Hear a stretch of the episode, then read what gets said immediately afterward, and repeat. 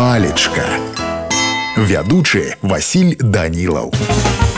Прывітанне ўсім сябры сёння з вами разбярэм слова умацаваць па-першае слоўнік кажа што яно вызначае зрабіць што-небудзь больш устойлівым умацаваць плаціну ці умацаваць дамбы у сэнсе размоўнага слова прымацаваць што-небудзь на чым-небудзь грунтоўна надзейна высланыя наперад радысты умацавалі дынамік на страсе камандзірскай зямлянкі пісаў некалі шамякін ёсць таксама сэнс зрабіць больш здаровым напрыклад умацаваць нервы калі казаць па-руску то умацаваць азначае укрепіць но у мяне на сёння ўсё добрага вам настрою і нясумнага дня